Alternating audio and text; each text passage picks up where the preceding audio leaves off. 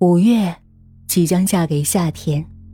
石榴花对着学校的每个人笑，虽然只有两三株，但也带着希望的讯息。天气时而下雨，时而天晴，犹如某些人的心情。展鹏每周一在操场上对着学校的每一个学生认真的训话，在晨光中，他的身影伟大，让人崇敬。普通话充满了浓郁的京味儿，让没吃饱早餐的同学产生幻觉，以为他是一只滴着油的烤鸭站在上面。衣服就是面皮，卷起来咬下去，嘎吱嘎吱的响。训话的大致内容是要好好学习，不要把精力放在与学习无关的事儿上，比如恋爱、上网、刷抖音。他一边说，下面的学生有发呆的。有把短视频界面一遍遍刷新的，还有跟男朋友、女朋友说“我想你”之类的。现在的学生真是越来越难管了，早恋风行。展鹏匿名在学校的百度贴吧里潜伏了一个星期，这才知道有人给自己起了个外号叫“鹏哥”，还有人发帖说高中恋爱已经不属于早恋的范畴，鹏哥是野猪男，简直要把人气死。其他呢，都是些无聊的校花校草的评选投票活动。最可恶的是一个个都注册些什么非主流的 ID 啊！有些火星文连自己都认不出来。在这一群学生中，来自农村的占了一半，其他的都是娇生惯养的，当官的有钱的父母比比皆是，得罪不起。散了会，盯着把升旗仪式弄完了。展鹏这才回到办公室，准备开教室例会，也是说早恋和上网成风的问题。许多老师都头痛不已，拿这些学生没办法，又不是家长，不可能时时刻刻的盯着。这股子歪风要好好整一整，不然要影响今年的升学率了。展鹏看着台下五十多位老师，语重心长的说着：“要不，没收他们的手机。”我觉得这是万恶之源。高三一班的班主任胡老师义正言辞地说：“我每天上课都有学生在下面发微信，还有刷视频的，听课的都没几个。”说完往四周一看，几个老师也在下面悉悉索索地玩着手机。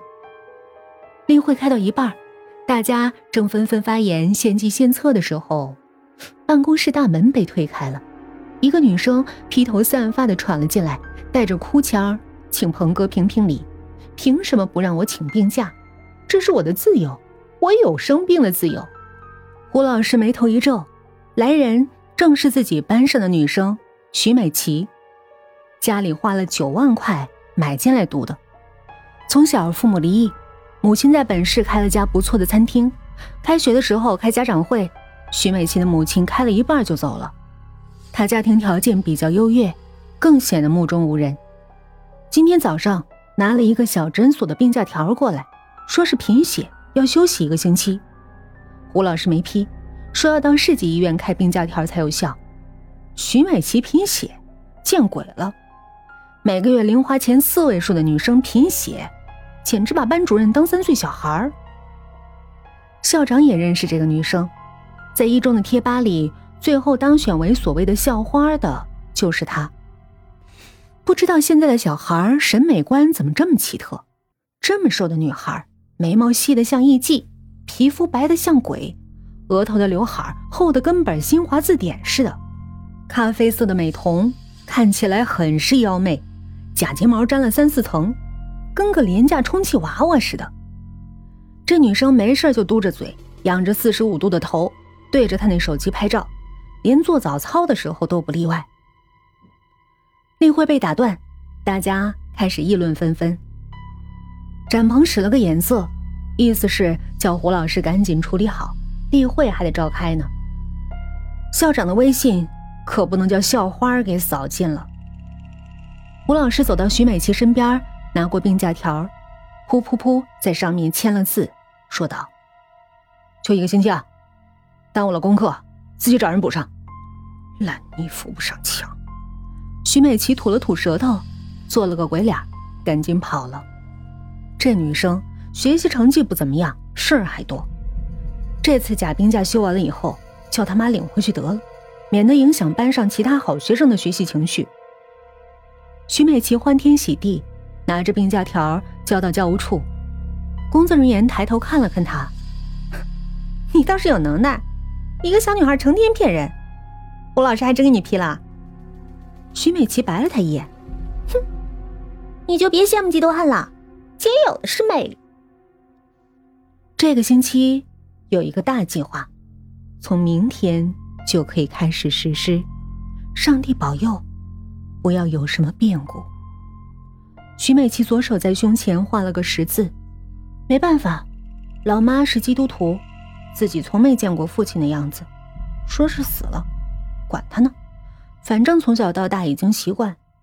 徐美琪回到教室，趴在课桌上给周深发了条信息：“答应我的事儿。”不许反悔啊！晚上，老地方见。信息过了五分钟才回，我尽量。校花当然要和校草在一起。周深的声音那么好听，人又斯文白皙，连手指都那么漂亮，想起来心里就是一阵甜蜜。去年周深生日那天，请了那么多同学，唯独自己。被周深的妈妈叫到一旁，给了一串紫檀手链，说要好好的帮助周深学习，将来考上名牌大学，两个人还是有机会在一起的。同桌的高飞在发呆，看着窗外的蓝天。信息响起的时候，他回头看了看，小声问道：“是他，答应你了？”“当然，难道你答应我呀，猪头？”徐美琪白了他一眼。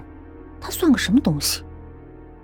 哦，今天中午吃尖叫猪头肉，我让我爸多给你打点高飞悻悻的说道：“吃吃吃，就知道吃！我减肥，你知不知道？到时候肥的连婚纱都穿不上，撑破了，叫你妈给我缝啊！讨厌！”高飞的妈妈是个裁缝，在学校工作，开了个裁缝店，负责缝缝补补，也卖些方便面和零食。手艺好，心肠也好，经常免费给班上同学缝补扣子。曾给徐美琪做了一条碎花蓬蓬裙，但从来没见过她穿过一次。以前在乡下做裁缝的时候，从来没赚到过现在这么多钱。